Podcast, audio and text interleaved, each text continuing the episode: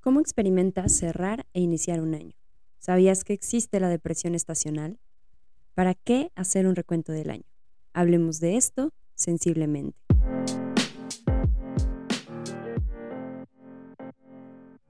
Sensiblemente es un podcast donde hablaré acerca de psicología, sexualidad, salud mental, experiencias de vida, reflexiones y mucho más. Soy Talo, psicoterapeuta, especialista en trauma y sexualidad. Gracias por estar aquí.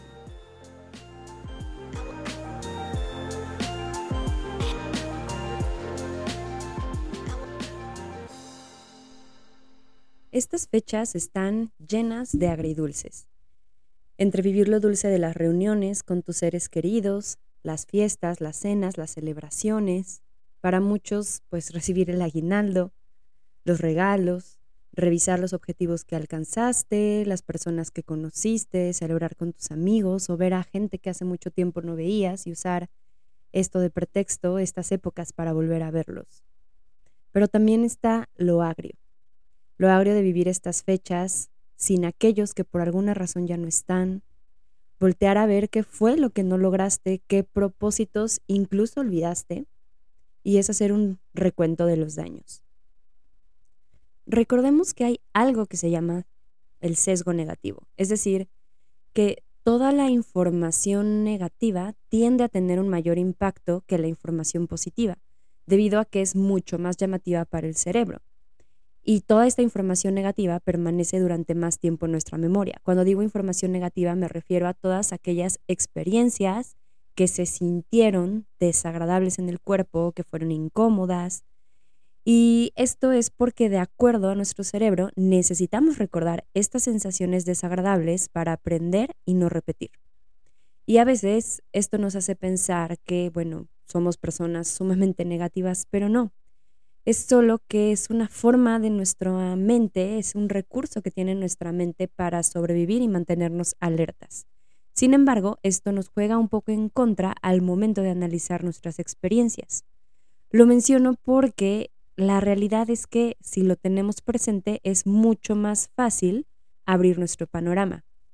Si mantenemos presente que por fábrica tenemos este sesgo negativo, es más fácil que de forma consciente y presente miremos también las cosas positivas.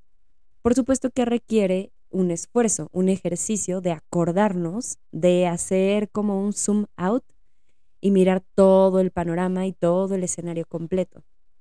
Es como, eh, a veces uso esto de ejemplo, cuando vemos una fotografía, alguien nos toma una foto y de primera vista dices, ay, salí súper bien. Si la observas unos segundos más, dices, mm, como que estoy un poco despeinada o como que eh, se ve rara la pose que tomé y entonces ya solo te fijas en eso. Algo así pasa con nuestras experiencias. Y justamente hacer nuestro recuento del año juega hacia ambos lados. Todo lo que pasó, lo rudo, lo difícil, lo neutral, lo bonito, lo emocionante, y lo que quedará también como un buen recuerdo a lo largo de los años. No importa en qué contexto estés, la realidad es que no importa si celebras la Navidad o no, esta época está llena de tradiciones, con toques de religión, historia, el capitalismo y mucho de lo que vemos actualmente a nuestro alrededor nos habla de compartir, de perdonar, de regalar, de consumir, de cerrar ciclos y de crearnos nuevos propósitos y tener nuevas metas. No es extraño que justo en enero hay miles de promociones para gimnasios, también llegan muchas personas a querer trabajar en su salud mental, eh, muchos quieren hacerse un check-up médico, em, hay cambios de look o personas que se inscriben a algún curso, algún estudio, algo que quieren aprender. Hay como una sensación de esperanza de manera generalizada de que las cosas pueden estar bien. Y pues, ¿por qué no aprovecharlo? Entre todo este bombardeo navideño y de Año Nuevo, claro que también está el otro lado. Es inevitable voltear a ver atrás y revisar nuestro año. Y puede ser que encontremos cosas muy bonitas, muy lindas, de las que nos sintamos súper orgullosos, pero también es probable que encontremos otras cosas de las que no estemos tan orgullosos o que no nos hayan gustado tanto. Para muchos otros, esta época puede tener un impacto anímico importante. Existe el trastorno afectivo estacional o depresión navideña.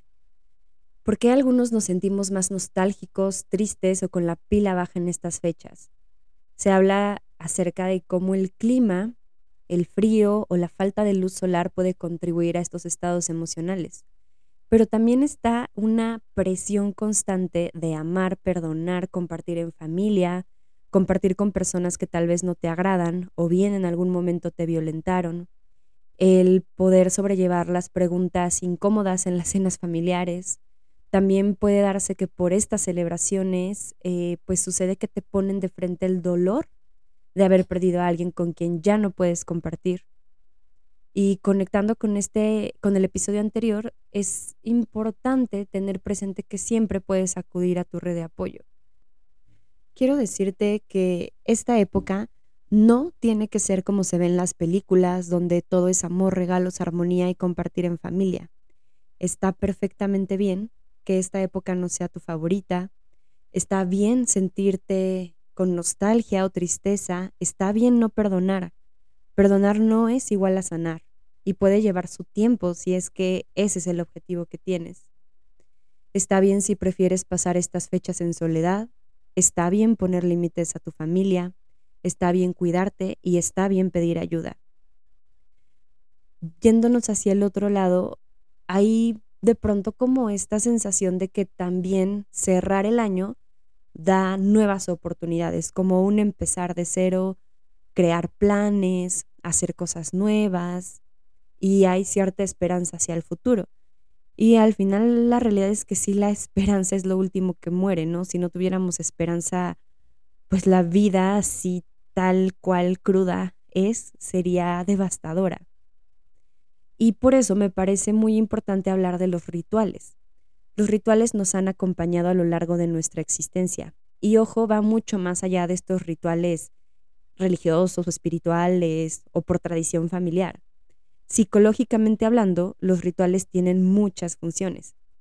Representan un cambio de etapa, el reconocer algo, despedirte de alguien, cerrar un ciclo o marcar acontecimientos importantes en tu vida son una buena herramienta psicológica, porque no es lo mismo decidir algo que decidir algo, escribirlo, compartirlo, representarlo en algo, porque esto nos ayuda a poner a lo que está dentro afuera y a recordar con mayor potencia una promesa que te haces a ti misma o a ti mismo.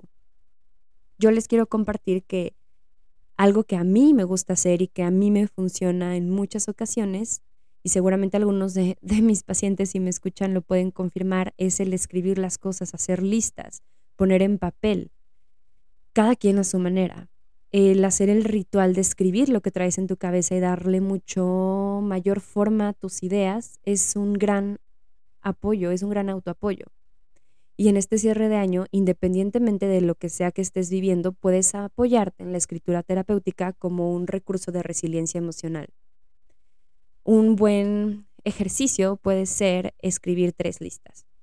En la primera, escribir todo aquello de lo que quieres despedirte. Todo aquello que ya no quieres que esté presente, llámese actividades, actitudes, personas, etc. En la segunda, todo aquello que aprendiste, que agradeces, todo lo que lograste, todo lo que consideraste que fue bueno durante el año.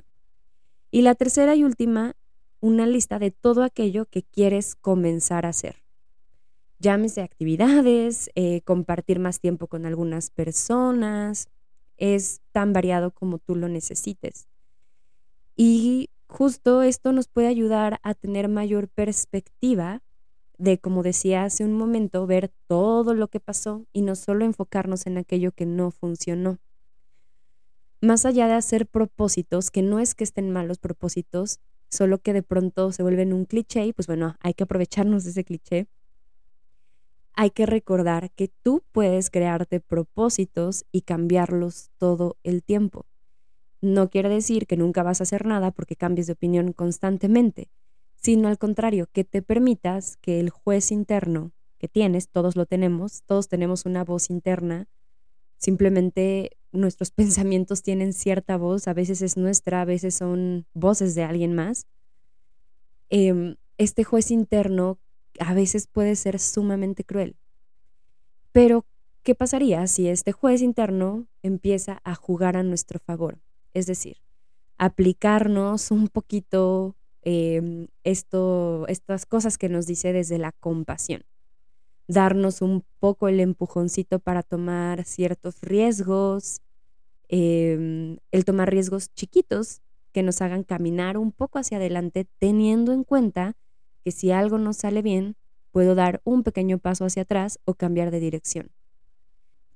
Hace poquito una amiga a la que amo y adoro me dijo que reflexionaba sobre cómo la adultez nos está comiendo y me decía que ya no había tanto tiempo para vernos, para estar físicamente presentes y que de cualquier forma y a pesar de todo eso, hay certeza de nuestro amor incondicional y de nuestra presencia.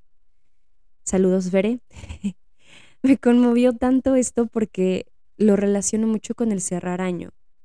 A veces sí siento que me comen las horas, los días, la rutina incluso el sentir que no logré todo lo que yo pensé que iba a lograr este año, incluyendo ver a la gente que amo y por momentos justo cuando comparto con las personas que amo, como esta amiga que les comparto, me doy cuenta de que si bien no logré ni alcancé todo lo que yo me imaginaba, logré muchísimo.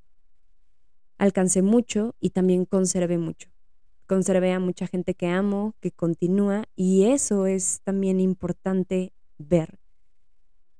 Eh, no solo lo que lograste, sino lo que conservaste que ya estaba siendo funcional y que se sentía bien en tu vida. Y eso tiene que ver con las personas que te rodean.